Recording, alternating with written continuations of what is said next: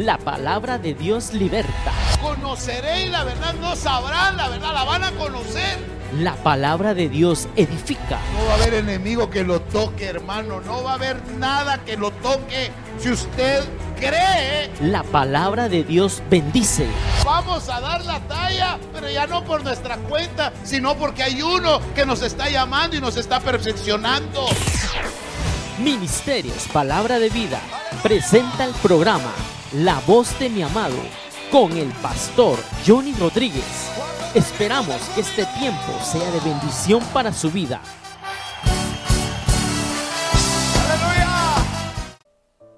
que el Señor espera que no sea un mensaje más, sino el día que el Señor quiera hablar conmigo. Amén. Padre, en el nombre poderoso de Jesús, una vez más, Señor, agradecidos porque envías tu palabra, porque nos abres el entendimiento, Señor, me abres el entendimiento a mí primeramente como predicador, como expositor de tu palabra, Señor. Al primero, Señor, que iluminas, que amplías, Señor, el conocimiento, es a mí, Señor. Dame la gracia para poderle trasladar a tu pueblo y que la palabra, Señor, quede sembrada en cada corazón y que tu pueblo atesore tu palabra, valore tu palabra, Señor. Se enamoren de tu palabra, Padre, porque tu palabra es poder, porque tu palabra es autoridad, Señor. Te pedimos, Padre, en el nombre de Jesús, que te glorifiques esta noche y hasta donde llegue esta palabra, Señor, a través de los medios que usas, radio, televisión, redes sociales, de la manera en que tú quieras, Señor, servirte o interceptar las almas, sea tu nombre glorificado. En el glorioso nombre de tu Hijo Jesucristo. Amén. Y amén. Así de pie, hermanos, vamos a abrir nuestras Biblias del Evangelio de Juan, capítulo 1, rogando al Señor que la palabra nos encuentre, más que encontrar nosotros un versículo de la Biblia, que sea la palabra la que nos encuentre. Juan capítulo 1, versículo 19. Gloria al Señor. 1.19 del Evangelio de Juan. Cuando usted lo tenga, dígame. Dice, este es el testimonio de Juan. Cuando los judíos enviaron de Jerusalén sacerdotes y levitas para que le preguntasen, ¿tú quién eres? Verso 20, confesó, no negó sino confesó, no soy el Cristo. Y le preguntaron, ¿qué pues? ¿Eres tú Elías? Dijo, no soy. ¿Eres tú el profeta? Y respondió, no. Amén y amén. ¿Puede tomar su lugar, hermanos?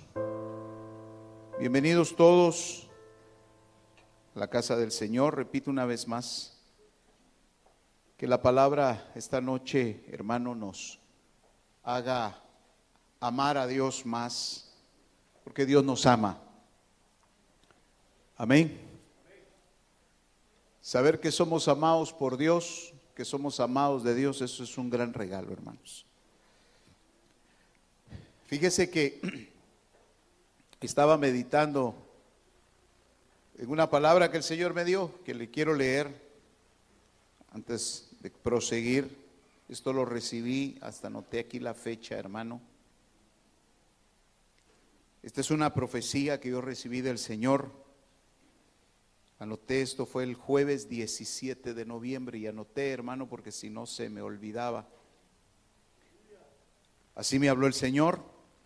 El pecado de mi pueblo es que no basan su vida en la obra de mi hijo, sino en sus propias obras.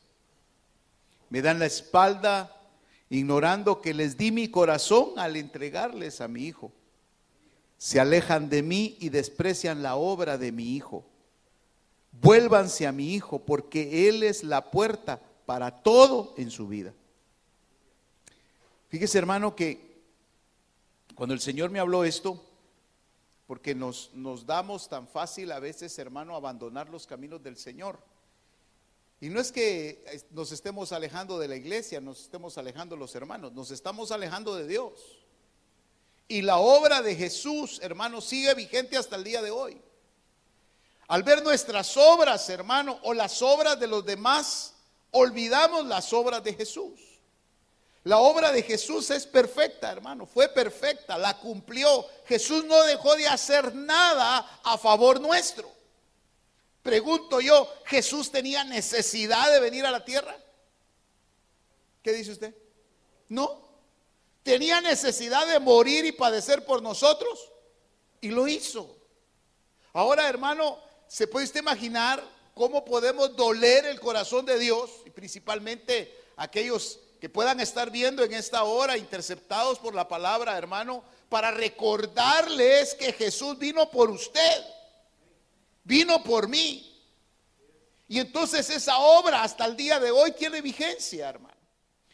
Y entonces el Señor estaba hablando, mi hermano, del Cordero, del Cordero de Dios. Esta noche vamos a hablar del Cordero de Dios. ¿Por qué el Señor se mostró como un Cordero? Fíjese que empezamos leyendo el testimonio de Juan. Resulta que a Juan le hacen preguntas, le hacen tres preguntas. Y él niega, hermano, cuando todo lo que le estaban preguntando sí era cierto. Acompáñeme a leerlo nuevamente y se va a dar cuenta que sí era cierto. Leamos nuevamente el versículo 19.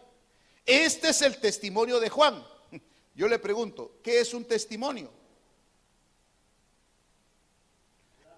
Hablar lo que uno ve, lo que uno ha vivido, eso es un testimonio. Juan estaba hablando de lo que había vivido o de lo que estaba experimentando. Entonces los judíos enviaron a Jerusalén sacerdotes y levitas. Hermano, un sacerdote no era cualquiera. Eran siervos de Dios. Eran hombres con conocimiento de la palabra. Sacerdotes y levitas, hermano, no le estaban mandando cualquier persona, le estaban mandando siervos de Dios, ¿sí o no? Porque eran siervos de Dios. Ahora, le hacen tres preguntas, porque le dice, ¿quién eres tú? Y entonces él confiesa y no niega diciendo, yo no soy el Cristo. Ciertamente, hermano, la palabra Cristo significa ungido. Y luego le preguntan, ¿eres pues tú Elías? ¿Y él qué dijo? No soy. Y luego le preguntan, ¿tú eres el profeta? ¿Y qué dijo? No, pero resulta que él sí era el Cristo. Él era un ungido, sí o no pero lo negó. Y luego le preguntan, ¿eres tú Elías? ¿Y qué dijo? No. Y luego Jesús dijo que, que, Jesús, que, perdón, que Juan era Elías. Porque le preguntan, Señor, pero el Cristo, dice que antes de que venga el Cristo tenía que ver venía Elías. Ya vino, les dijo. Y ustedes ni cuenta se dieron. Hermano, ¿nunca ha soñado usted que se quedó en la gran tribulación? No, gracias a Dios, dice el hermano. Pero le voy a decir algo.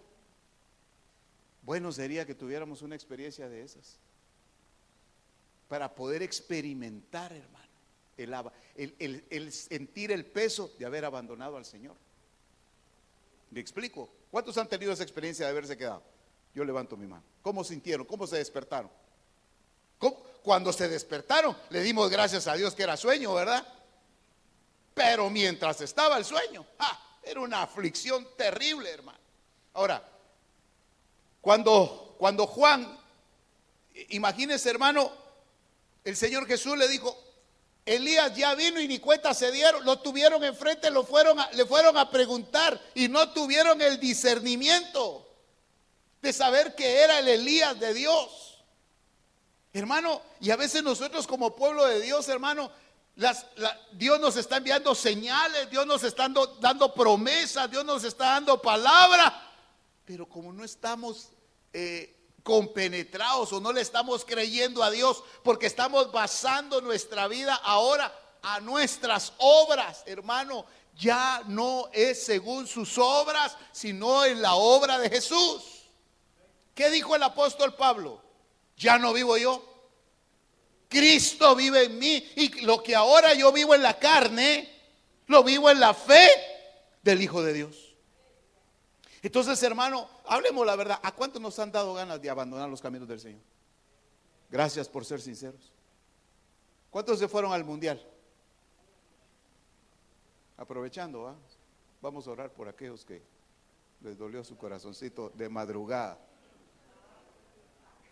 Nunca madrugan y hoy sí madrugaron. Pero vamos a orar por ustedes. Hermano, nos apartamos, abandonamos porque no estamos dimensionando que Él se dio por mí. Entonces por eso quiero hablarle del Cordero. Luego le preguntan, ¿eres tú el profeta? Y él que dijo, pero él era profeta. Ahora, ¿por qué él niega, hermano? ¿Por qué, por qué él, él se niega? Porque, hermano, era necesario que primero se manifestara Jesús. Juan no estaba basando su vida en las obras de él, sino en las obras del que había de venir. Es más, llega el momento donde lo mira, y acompáñeme al versículo 22 del mismo capítulo 1. Dice, le dijeron, pues ¿quién eres? Para que demos respuesta a los que nos enviaron. ¿Qué dices de ti mismo? Dicho sea de paso, aquellos sacerdotes y levitas fueron enviados por alguien más. ¿Sabe por quién fueron enviados? Por el sumo sacerdote, por una autoridad mayor. Dinos quién eres, porque tenemos que dar ese informe. Versículo 23. ¿Qué dijo él? Yo soy la voz de uno que clama en el desierto. Paremos un momentito antes de que sigamos leyendo. Resulta que la voz de Juan, él era solamente, perdone que lo diga de esta manera, la bocina. Yo soy la voz de otro que anda clamando en el desierto, pero nadie lo quiere oír. Entonces me toma a mí para que me oigan. ¿Quién es ese que estaba clamando en, en el desierto? Era el Espíritu Santo. ¿Cuántos de nosotros el Espíritu nos ha estado hablando y lo ignoramos? Entonces tiene que usar un predicador. Porque tal vez a usted quisiera ya que le cambiaran el predicador, pero bueno, ¿qué puedo hacer? Juan dijo, yo soy la voz. Fíjese que no dijo, yo soy el rostro. Yo soy la imagen del ministerio. Miren, hermanos, yo he estado viendo unas cosas bien fuertes. Ahora, ahora el culto a Dios, hermano, o, el ministerio se enfoca en la imagen de los hombres. Y Juan dijo, yo no soy una imagen. Yo soy, ¿qué dijo? La voz. O sea que yo me puedo quitar de aquí, hermano, y puedo seguir predicando. ¿Y usted me deja de ver? ¿Y qué sigue oyendo usted? La voz. Así predicaba Juan, hermano en el desierto. Pero la pregunta es, hermano, ¿y quién oiría la voz del que estaba clamando? Porque ya estaba clamando en el desierto. ¿Quién era el que estaba clamando en el desierto? Dijimos. El Espíritu Santo. Y entonces como no lo quisieron oír, entonces toma el Señor a un Juan y dice, yo soy la voz de uno que está clamando y oiga el mensaje de la voz, que no era el mensaje de Juan, él solamente estaba repitiendo lo que estaba oyendo del Espíritu Santo. ¿Y cuál era el mensaje? ¿Cómo? Enderezar el camino del Señor. ¿Ya se dio cuenta? Que no es un trabajo del Espíritu Santo, ni es un trabajo del ministro, sino es un trabajo personal. ¿A quién le manda a enderezar el camino? ¿A quién? Gracias, hermano. Pregunto, ¿habrán cosas que tenemos que enderezar? Y si habla de enderezar el camino, realmente a qué se estará refiriendo? ¿Al camino o al caminar?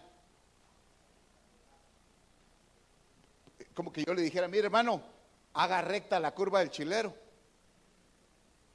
¿Se podrá eso? Ahora, usted como conductor, ¿qué le corresponde? ¿Perdón? Conducir con precaución. Pero si usted va a ser como aquel corito que dijo que íbamos los dos, iba más de 100. Y que hasta después se acordó que había que poner las luces. y después pregunta por qué murió. Y al Señor le echa la culpa. Porque el Señor se la llevó. Si quiere la canta, va. O sea, entonces hermano, hay un trabajo personal. Pregunto, ¿habremos algunos aquí que tengamos que enderezar algo? Sí. Y es la voz del Espíritu Santo. Miren, el camino del Señor hay que enderezarlo. El camino de ustedes es el que tienen que enderezar porque el camino ya está trazado. Sus pasos son los que deben enderezar. Y ese era el mensaje de Juan. Bueno, sigamos más adelante. Verso 29. Al día siguiente vio Juan a Jesús que venía hacia él. Y entonces dijo, he ahí, o he aquí, el Cordero de Dios que quita el pecado del mundo. Fíjese hermano que no lo presentó como hombre, lo presentó como un cordero. ¿Y qué es un cordero? Es un animal. Lo presentó como un animal. Pero ¿para qué lo presenta como un animal? ¿Y cómo, por qué lo presenta como un cordero? Porque si algo sabía el pueblo de Israel, hermano, es que no se podían acercar a Dios con manos vacías, sin sacrificio.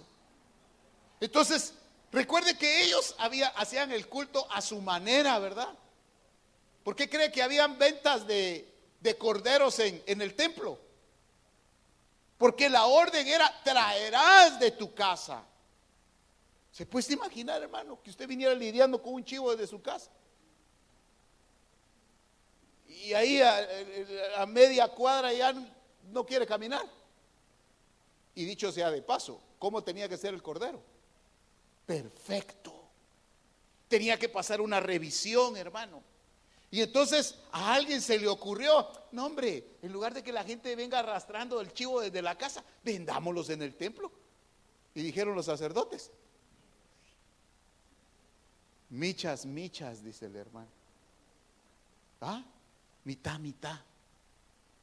Y de esa cuenta es que habían corderos, palominos, bueyes. Imagínense, hermano. Y entonces viene Juan y en el desierto dice, ahí, he aquí el Cordero de Dios. Si ustedes se van a acercar a Dios, ahora va a ser a través de Él. Y fíjese hermano que sabe qué significa cordero. Fíjese que la palabra cordero viene de dos palabras compuestas, de, la unión de dos palabras, que es cordarius, que significa corazón del carnero. Arius de Aries. Ya va a decir usted el horóscopo. No. Aries es el carnero. Y fíjese, hermano, que el carnero es el papá del cordero. O sea que Jesús mismo es el corazón del Padre. Entonces, hermano, ¿a cuántos le han lastimado su corazón? ¿Alguna vez le han lastimado su corazoncito? Sentimentalmente.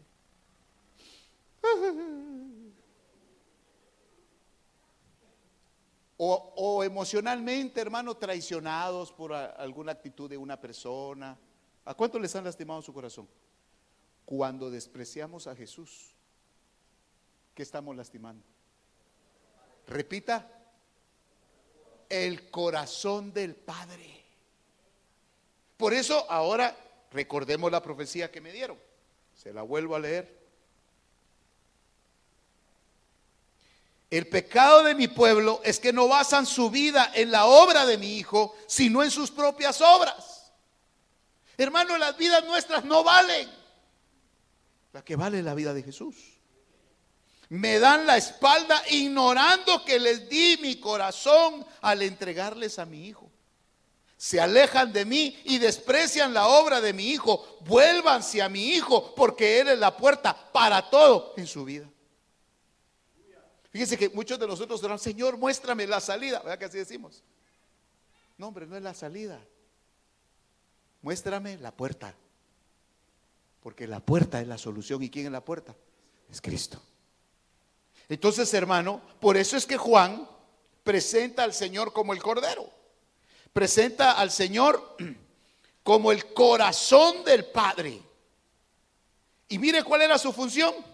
Quitar el pecado del mundo. Hermano, usted sabe que la palabra de Dios dice que Dios aborrece el pecado, pero ama al pecador. Entonces, hermano, a nosotros nos regala el Padre la gracia de tener al Cordero como un regalo. Ahora, yo quiero, por eso le mencioné, por eso le mencioné, hermano, la, tribulación, porque poco se habla de eso, hermano, últimamente.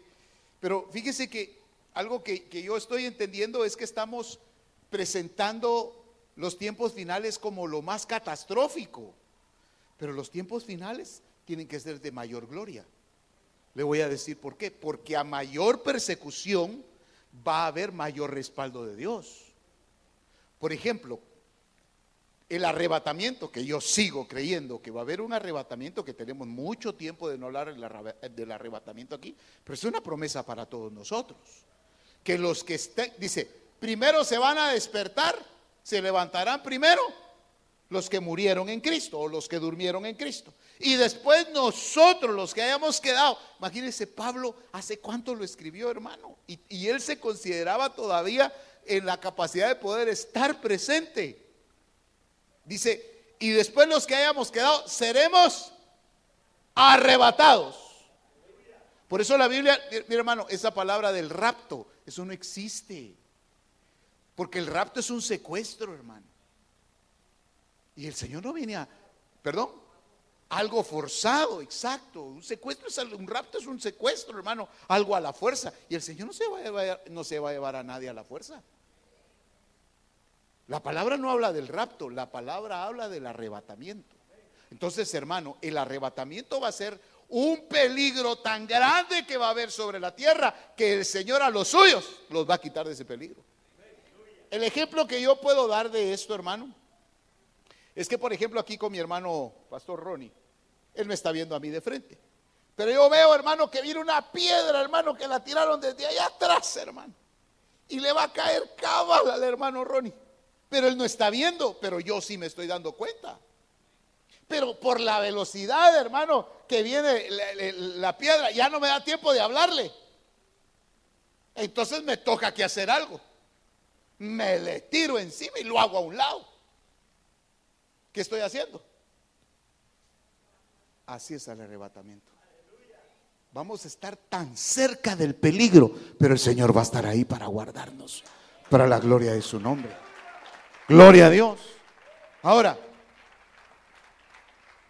por eso las señales ya se están cumpliendo. La iglesia tiene que entender que las señales no es para detenernos, sino para advertirnos. Porque si Jesús es el camino, yo soy el caminante, las señales me indican lo que viene adelante en el camino. Es como en los caminos, hermano, que dice, cuidado, curva peligrosa cuidado, como a veces ni anuncian los, los túmulos, ¿verdad? Brinca uno y adelante dice, perdón, túmulo atrás. Casi así ponen los, las señales ahora, ¿verdad?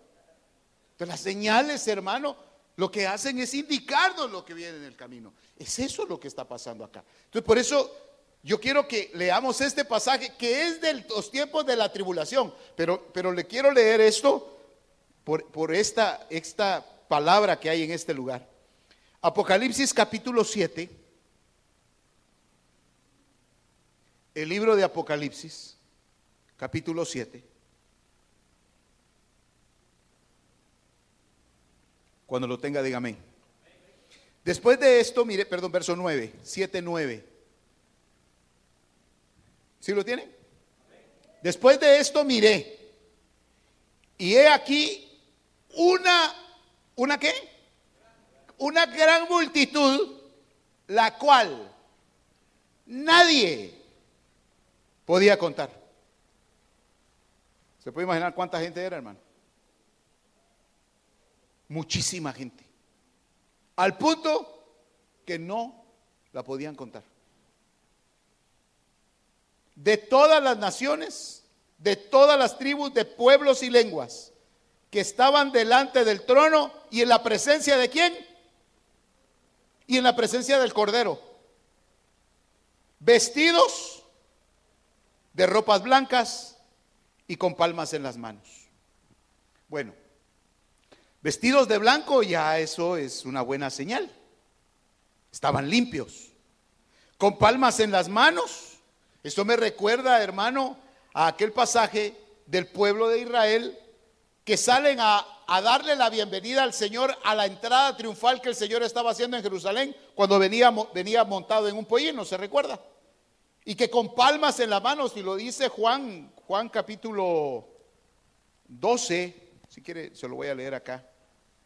Juan capítulo 12, versículo 13, solo para, para que tenga usted la referencia. Juan 12, 13. En el 12:12 dice, al día siguiente, cuando, cuando la gran multitud que había venido a la fiesta oyó que Jesús venía a Jerusalén, tomaron hojas de las palmas y salieron a recibirle y gritaban, Osana, bendito el que viene en el nombre del Señor, el rey de Israel. Bye. Entonces, esa multitud también venía con palmas.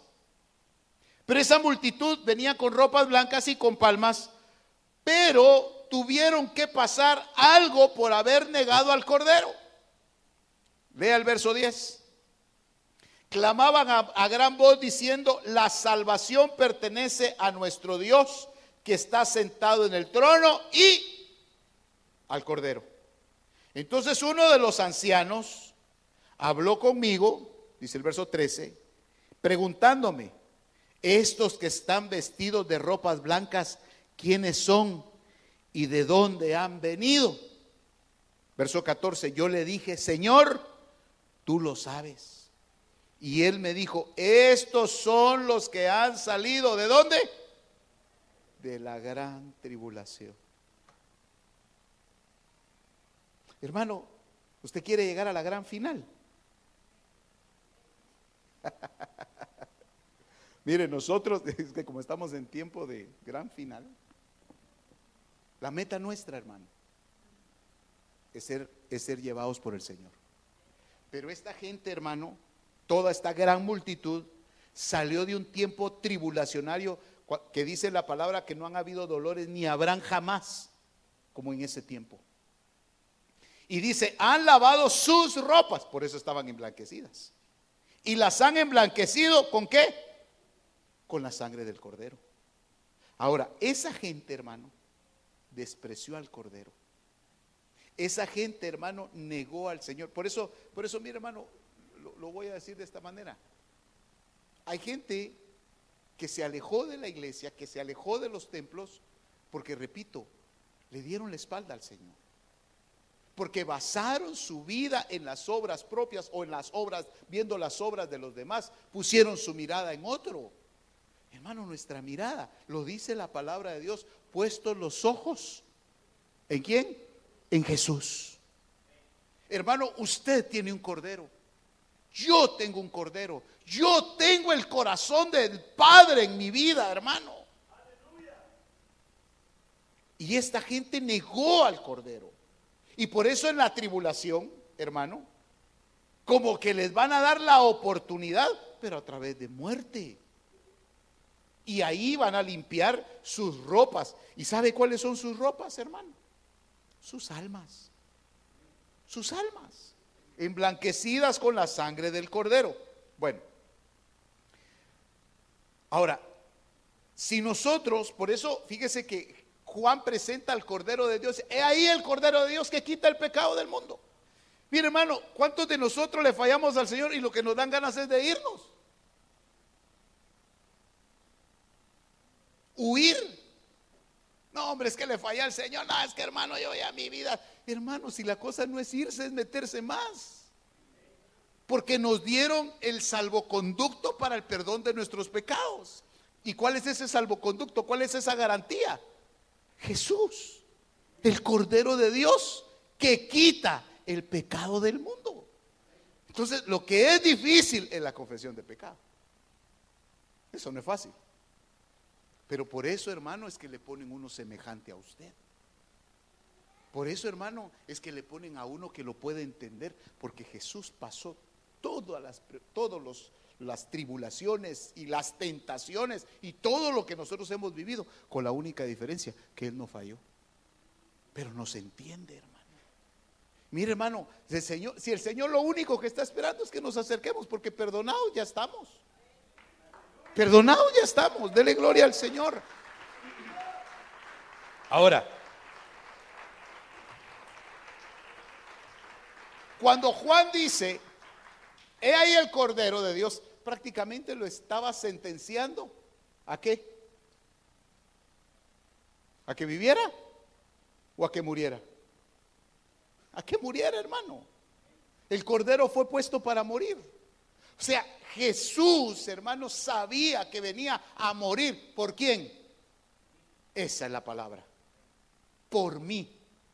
Por eso, hermano amado, si algo usted necesita, depende del Cordero. Si algo usted quiere, depende del Cordero. Si algo usted anhela, depende del Cordero.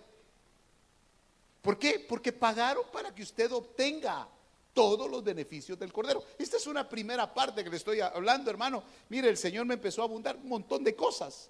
Ahora, ¿cuándo murió el Cordero? ¿En qué momento muere el Cordero para usted? Cuando llega a dónde? A la cruz. En la cruz muere el Cordero. Ahora, ese Cordero que era un hombre, ¿verdad? Pero por eso lo, lo identifica lo identifica eh, Juan, he ahí el Cordero de Dios, que repetimos, Cordero significa el corazón del carnero, es decir, el corazón del Padre. ¿Quién estaba muriendo ahí? ¿Jesús solamente? ¿O el Padre también? Ahora, ¿se da cuenta quiénes vinieron por nosotros entonces? Cuando usted y yo negamos al Señor, estamos negando y diciendo, estamos diciendo, no me fue suficiente la vida de Jesús. Diga eso, hermano. Fíjese, lea conmigo esto. Primera de Pedro, capítulo 1.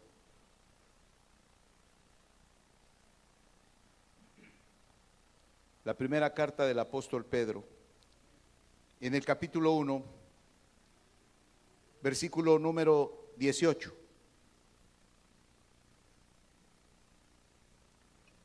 sabiendo que fuisteis qué?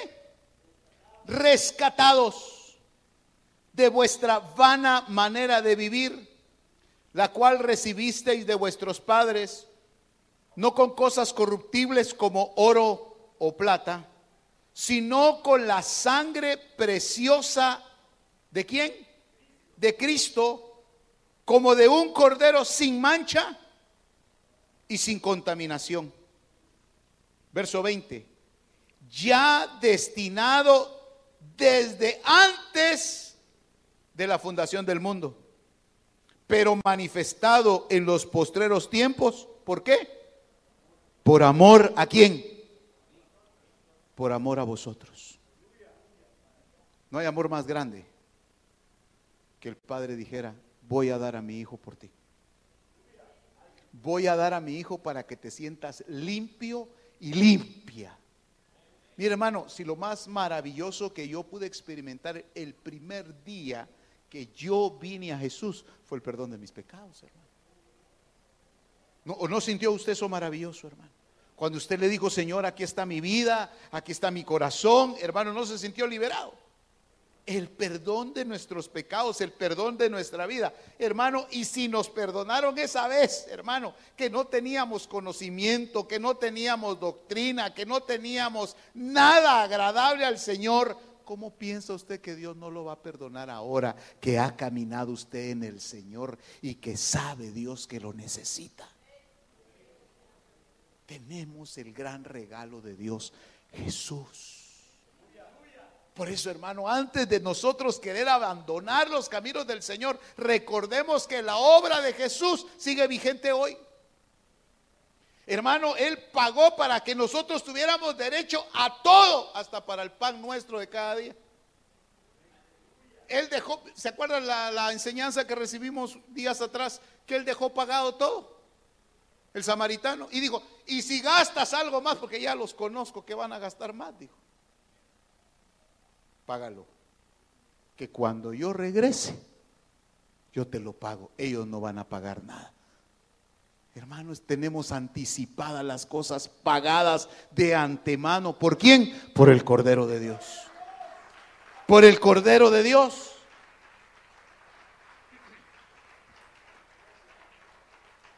Entonces, ¿qué fue antes? ¿El Cordero o el mundo? El Cordero.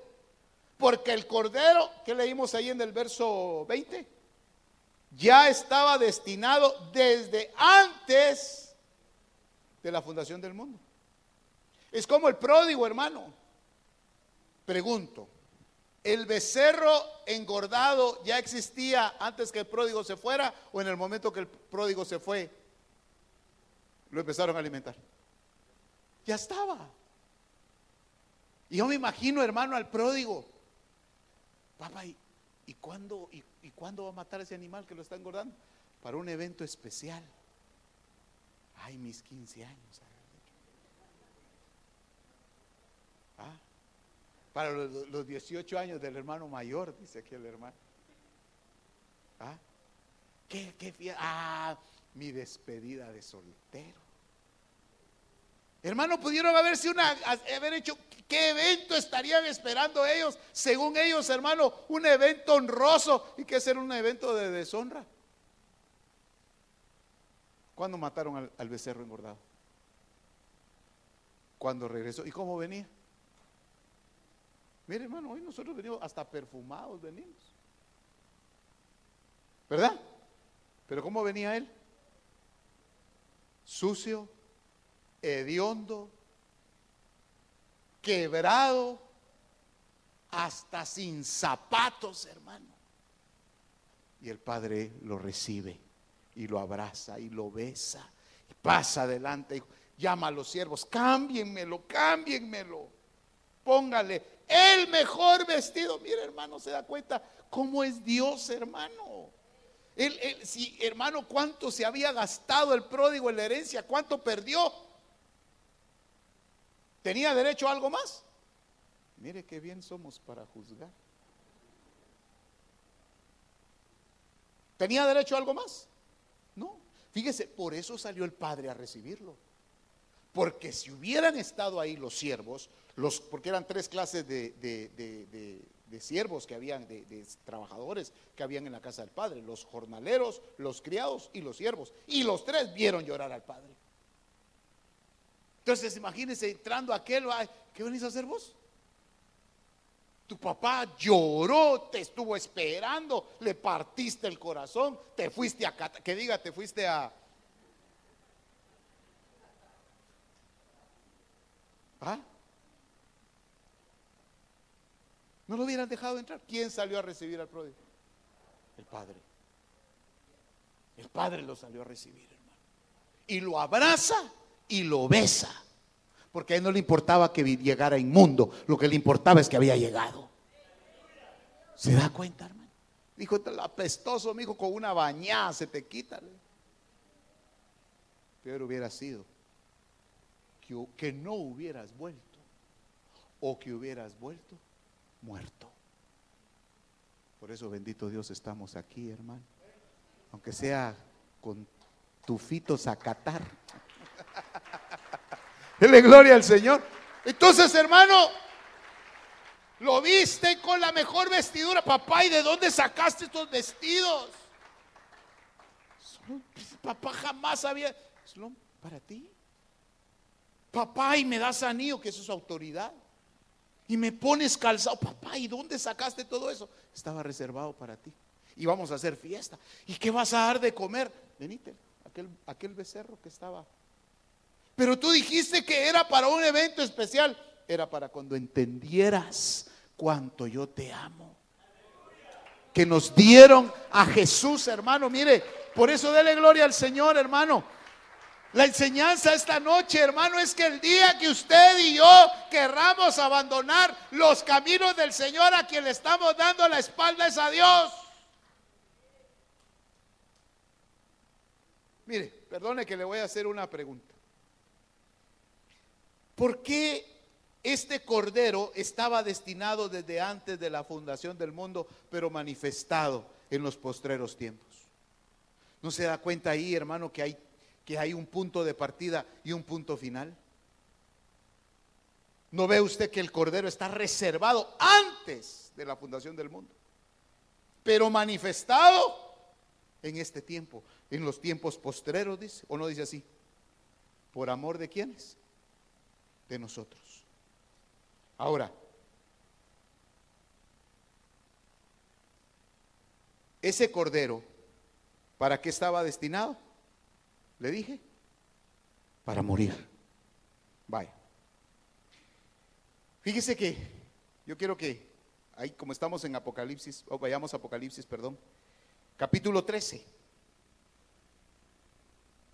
Que por cierto, yo ya esto lo recibí del Señor y posteriormente hermano Jaime me mandó un video y es exactamente esto que estamos hablando. Fíjese hermano Jaime, vamos a verlo ahí. De cómo, de cómo el sistema ya está preparando tres poderes. Capítulo 13, verso 8. ¿Ya lo tiene? Y la adoraron, hablando de la bestia, perdón, hablando de la bestia. Y la adoraron todos los moradores de la tierra cuyos nombres no estaban escritos en el libro de la vida del Cordero. Pero ya vio cómo dice ahí, que fue inmolado desde el principio del mundo. Que fue inmolado desde el principio del mundo. Entonces, ¿cuándo murió? Para que Jesús pudiera entrar a este plano, tuvo que morir allá. ¿Se da cuenta? ¿Desde cuándo murió Jesús? ¿Desde cuándo Él dio su vida? Desde antes de la fundación del mundo. Por eso, hermano, fíjese que encontré esta versión, la nueva versión internacional, hablando de esta última parte. El cordero que fue sacrificado desde la creación del mundo. Oiga, hermano, el Padre pagó el derecho de creación. O sea, el Padre iba a, hacer la creación antes de la fundación de todas las cosas. Entonces pagó un derecho de creación. Como cuando uno va a construir, hay que sacar una licencia de construcción, ¿verdad? ¿O no? ¿Y qué es esa licencia? ¿Solo uno la va a solicitar? O hay que pagar. ¿Y usted sabe cómo se cobra la licencia de construcción? En base, el 1% por millar, en base a lo que usted va a construir. Uno tiene que llegar con plano, uno llega, mire, yo quiero, voy a construir una micovacha. No. En la MUNI le van a pedir requisitos. Un plano de construcción, los metros, y en base a eso, hermano, hacen el cálculo y se paga. Se puede imaginar, nada más y nada menos iban a crear el mundo. ¿De cuánto era el pago? Ahí, hermano, es donde da el Padre el pago. Es el Cordero. Entonces, todas las cosas que necesitemos ya fueron pagadas. Acompáñeme a este otro pasaje, por favor, para que nos quede un poquito más claro. Romanos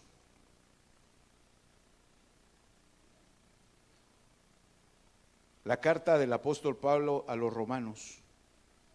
Y aquí vamos a ir concluyendo. Capítulo 11.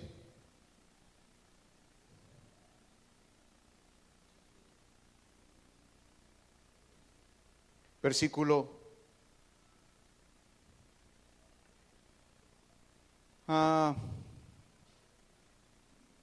36. ¿Ya lo tiene? Porque de Él, por Él y para Él son todas las cosas. A Él sea la gloria para siempre. Amén. ¿Sabe de quién está hablando ahí? De Cristo. Si Él pagó como un derecho de, creación, entonces todo lo que usted necesita ya está pagado por el Señor. Le voy a decir cómo me lo interpretó el Señor. ¿De qué tiene usted necesidad? Perdone que me ponga materialista. ¿Habrá alguien que tenga necesidad de algo material aquí? Ay, gracias por ser sinceros. ¿Qué necesita?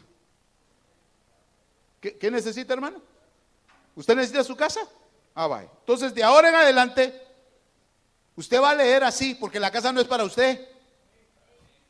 La casa es para Él, será de Él y por Él, para que la use usted. ¿Me está entendiendo? Gloria a Dios, si entendió. Porque entonces si la creación existe, porque Él pagó. Vaya, leamos así el verso 36. Digamos que usted necesita un su medio de transporte, un suburro doble tracción. Hay un burrito aquí en el Serinal que a las 4 de la mañana me despierta. Es el de la hermana Gladys, va. Filemón. Va. Digamos que usted necesita un medio de transporte porque necesita trabajo. Se lo piden en el trabajo. Entonces el verso 36 será así. Porque el carro que necesitas es de Él. Por Él y para Él. Porque para Él son todas las cosas. Para que usted las use nada más. La casa que usted necesita, el trabajo que usted necesita, la ropa que usted necesita, la todo lo que usted necesita, ya lo pagaron. ¿Se da cuenta que la obra de Jesús tiene vigencia hasta hoy? Entonces la obra de Jesús empezó en hace en el año cero. No, ¿cuándo empezó la obra de Jesús? Antes de la fundación del mundo ya está pagado todo. Ya está todo pagado, hermano. Ya lo anticiparon. Solamente es que honremos la obra de Jesús y decir, Señor, valió la pena tu sacrificio. Porque lo que necesito viene de ti. Porque lo que quiero viene de ti. Porque lo que anhelo viene de ti. Entonces, hermano, cuando nosotros decimos ya no caminar más en la vida del Señor, ¿a quién le estamos dando la espalda? ¿Se da cuenta? Si hubo un pago, hermano, para derecho de creación, porque de Él son todas las cosas, para Él, por Él y para Él, todo lo que usted y yo necesitamos están encerradas en el Cordero de Dios que se llama Jesús. Esa es la palabra que yo recibí del Señor. Y hay muchas cosas más que el Cordero de Dios nos regala, hermano. Por eso es que Juan dijo, yo no soy el importante. Esa, era, otra enseñanza. ¿Eres tú, el, ¿Eres tú el ungido? No. ¿Era ungido? Sí, era ungido. ¿Eres tú Elías? No, dijo. ¿Eres tú profeta? No. El importante no soy yo. El importante es Él. ¿Quién es el importante? Jesús. Jesús, el Cordero de Dios. El Cordero es el corazón del Padre. Démosle gracias a Dios, hermano. Si usted atesora esta palabra y si usted necesita algo, hoy lo vamos a pedir en el nombre de ese Cordero Vamos a pedir perdón primeramente si lo hemos querido abandonar. Tiene sus ojos, vamos a hacer esa oración. Pedir perdón esta noche porque a veces decimos, ya no quiero seguir, ya no, ya no le siento sentido, ya no me dan ganas de ir a la iglesia. No es solamente de ir a la iglesia, es que ya no te dan ganas de seguir creyendo, estás fallando en la fe Estás claudicando en tu fe. Por eso Jesús dijo, y cuando el Hijo del Hombre venga, cuando el Hijo del Hombre vuelva, hallará fe en la tierra. Señor Jesús, perdónanos si he basado, Señor, mi vida en mi obra, pero es en la obra tuya, Señor. La obra que empezó desde antes de la fundación del mundo, desde antes que las cosas fueran creadas, Señor. Tú fuiste inmolado por mí. Fuiste inmolado para que existieran las cosas. Fuiste inmolado luego en la tierra, en el plano existencial terreno, donde la materia y el tiempo se hicieron manifiestos. Antes de la fundación del mundo no había tiempo, antes de la fundación del mundo no había materia. Sin embargo, Señor, te trasladaste a esta a esta dimensión por amor a mí. Te despojaste, te vaciaste, decidiste ya no ser importante y no ser considerado Dios y no ser llamado Dios, sino que te hiciste semejante a nosotros al punto que participaste de esta naturaleza que yo tengo, carne y sangre. Para venir a pagar en esta dimensión y darnos el derecho de recibir las cosas que necesitamos, Señor. Padre, si hay esta noche necesidades, hoy las ponemos delante de ti. Yo no sé de qué tiene usted necesidad, hermano. Pero hoy lo vamos a pedir en el nombre de Jesús porque estamos honrando su obra, porque estamos diciendo, sí Señor, ha valido la pena tu sacrificio, ha valido la pena tu muerte, ha valido la pena el haberte entregado y haber venido por mí. Hoy honro tu nombre, Señor Jesús, postrándome, dándote gracias, levantando mis manos y no avergonzarme de decir que tú eres el Señor de mi vida. Jesús, tú eres el Señor de mi vida. Tú eres el Cordero de Dios que me dieron para que yo me presente delante de ti y diga, Padre, gracias. Gracias por amarme. Por revelarte, Señor. Por revelarte a mi vida como el Cordero de Dios que quita el pecado, que quita lo que me aleja de ti, que quita aquello que me hace daño. Gracias, Señor. Yo voy a orar esta noche por los que tienen necesidades materiales, hermano. Porque ya reconocimos que la obra de Jesús tiene vigencia hasta el día de hoy. Yo no sé de qué tiene usted necesidad. ¿Qué puerta usted está esperando que se abra? Dios lo bendiga, mi hermano. ¿Qué puerta usted está esperando, hermana, que, que Dios abra en su vida? Es a través de Jesús. Vamos a honrar esta noche la vida de Jesús. Usted va a venir a postrarse si lo está haciendo con esa fe. Te vas a postrar delante de Jesús, hermano. Por la fe te vas a postrar delante de Jesús. Y le vas a decir, sí, Señor, tiene vigencia tu obra. Tu obra tiene vigencia. Yo no sé si tú te sientes acusado o acusada por algo que hiciste, ven. Si tú quieres que la obra de Dios se avive en tu vida, ven. Él es el Cordero de Dios que quita el pecado, que quita la carga. Dígale al Señor, yo me postro ante ti, Señor. La palabra de Dios liberta. Conoceré y la verdad no sabrán, la verdad la van a conocer. La palabra de Dios edifica. No va a haber enemigo que lo toque, hermano. No va a haber nada que lo toque. Si usted cree, La palabra de Dios bendice. vamos a dar la talla, pero ya no por nuestra cuenta, sino porque hay uno que nos está llamando y nos está perfeccionando. Ministerios Palabra de Vida presentó el programa La voz de mi amado con el pastor Johnny Rodríguez. Esperamos que este mensaje haya sido de bendición para su vida. Si necesita oración, puede comunicarse al teléfono 78 88 22 51 y al 5007 3437. Que Dios le bendiga.